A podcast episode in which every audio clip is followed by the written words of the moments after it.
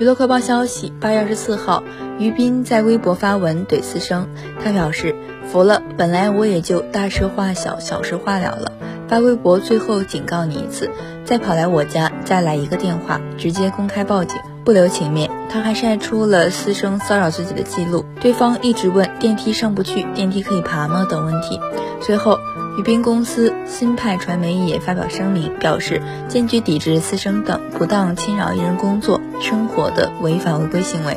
并就此表示严厉谴责。